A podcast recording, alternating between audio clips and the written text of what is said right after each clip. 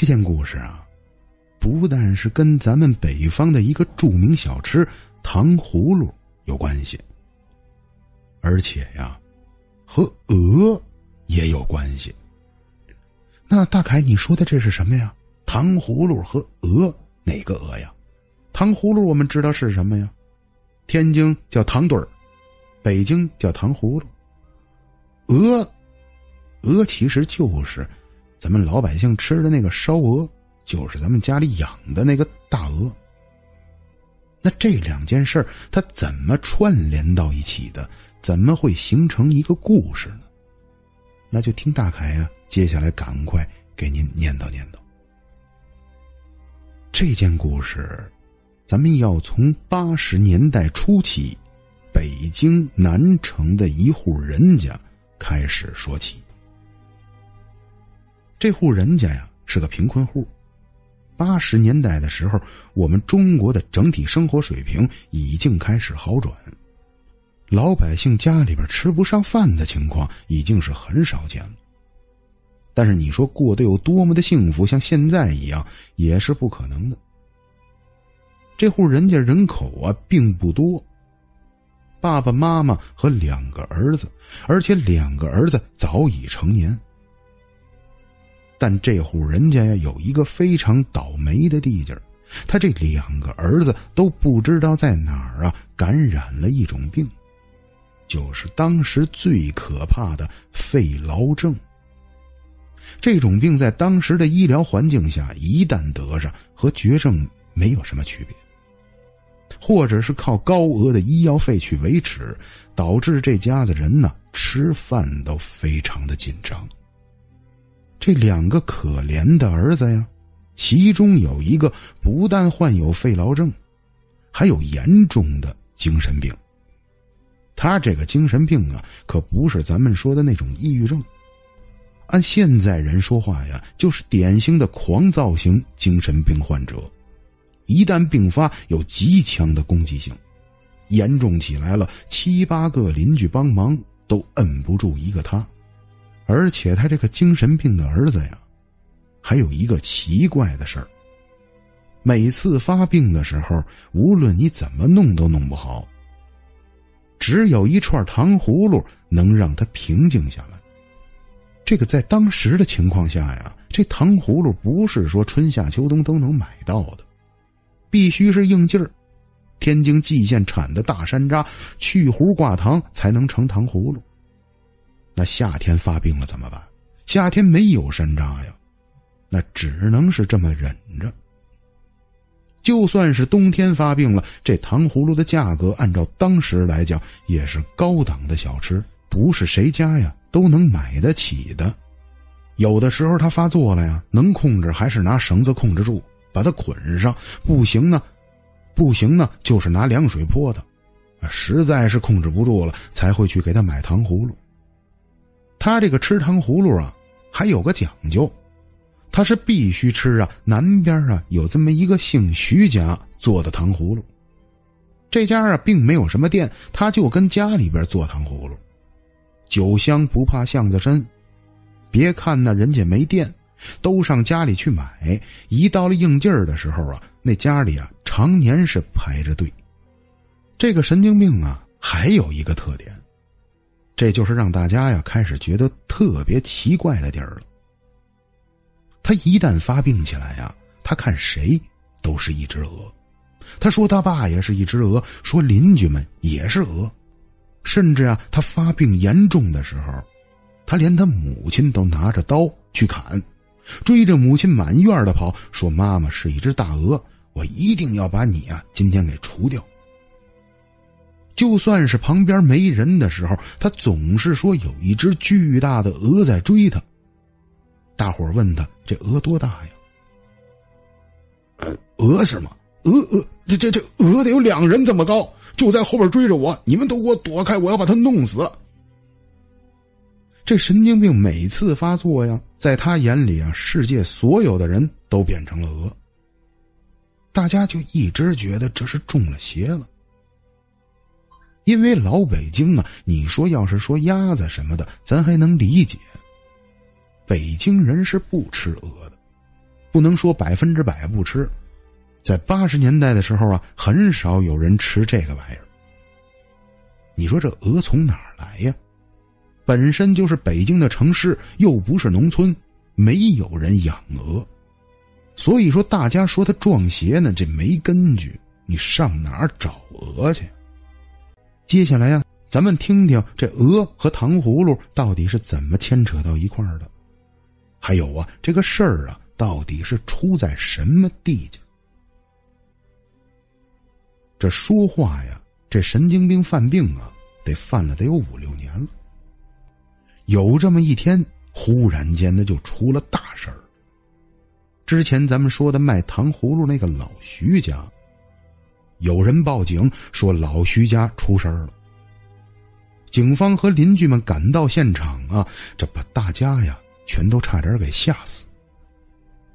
老徐家一共四口人，一家老小没有一个是活着的，全都横尸遍野，躺在院子里，也有呀被砍死在屋中的。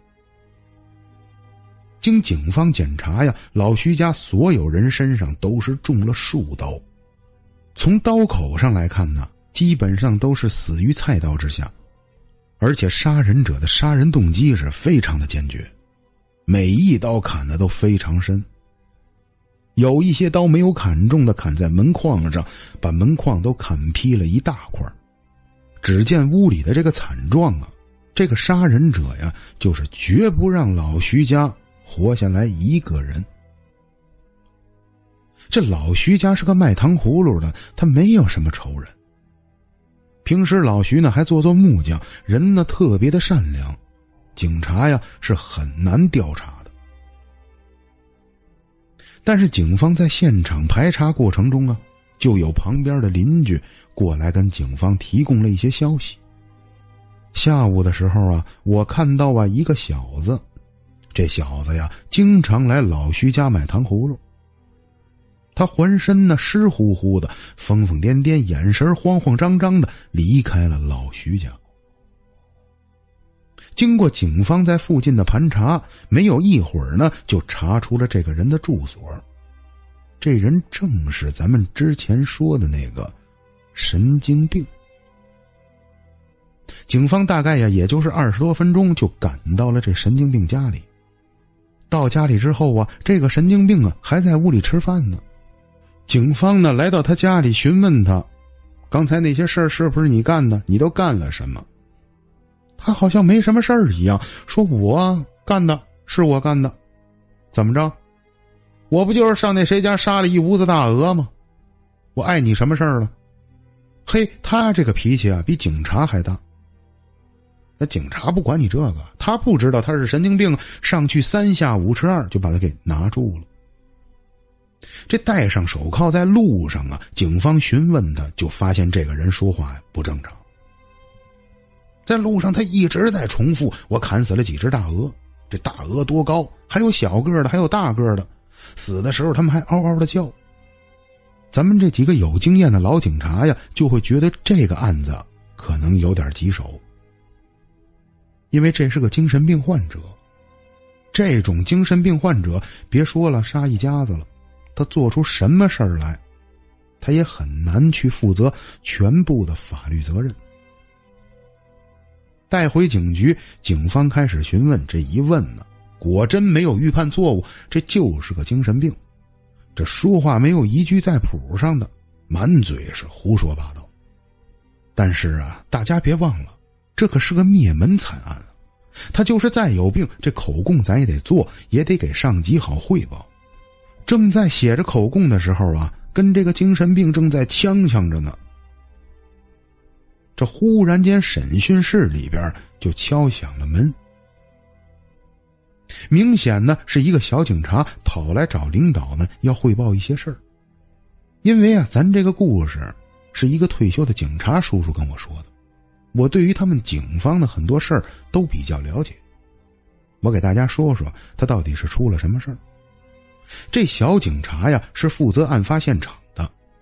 案发现场呢，发现了一个让人无法想象的东西。这小警员啊，别看工作经验时间不长，非常的敏感。他呢在检查现场的时候，在那个糖葫芦灶台旁边发现了一袋子奇怪的东西。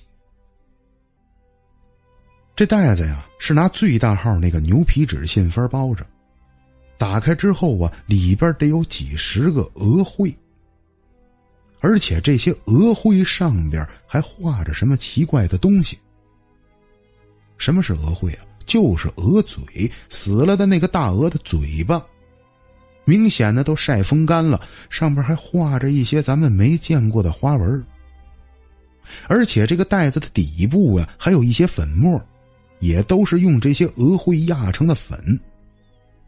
在灶台附近呢，还发现了六七种别的袋子。但是经过这小警察排查呀，这袋子里都是各种调料。这些调料啊，应该都是来自于南方人使用的。北方人呢，很少使用这些调料。还有更让人奇怪的是啊。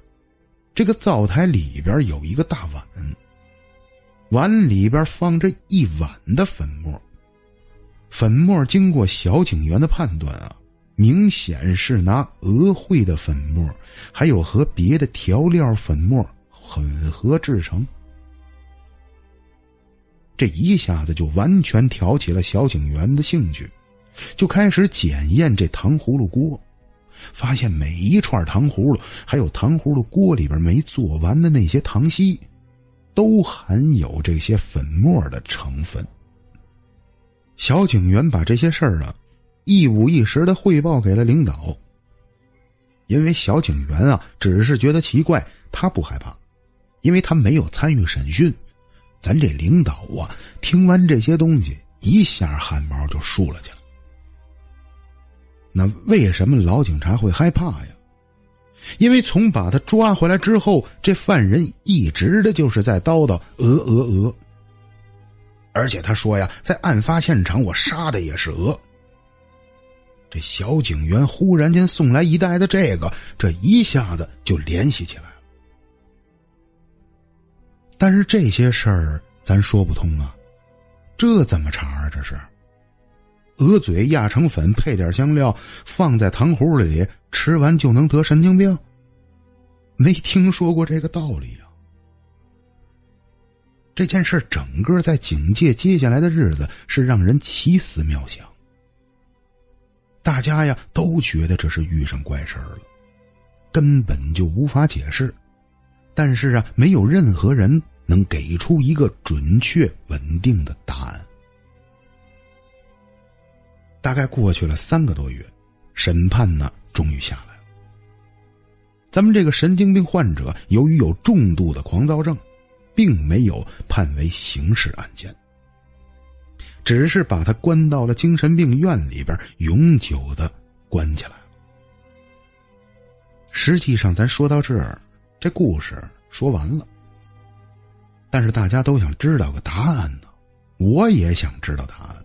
我就一直在逼问给我讲故事这老警察。老警察跟我说的是什么呀？说我呀不能给你一个准确满意的答复，但是这件事实际上是我很年轻时候遇到的，在我心里边一直是个坎儿。但是后边由于工作特别的繁忙呢，慢慢我就忘了。当我又再次记起来这件事的时候啊，起码得过了有十五年到十八年。我呢一直在刑警大队工作。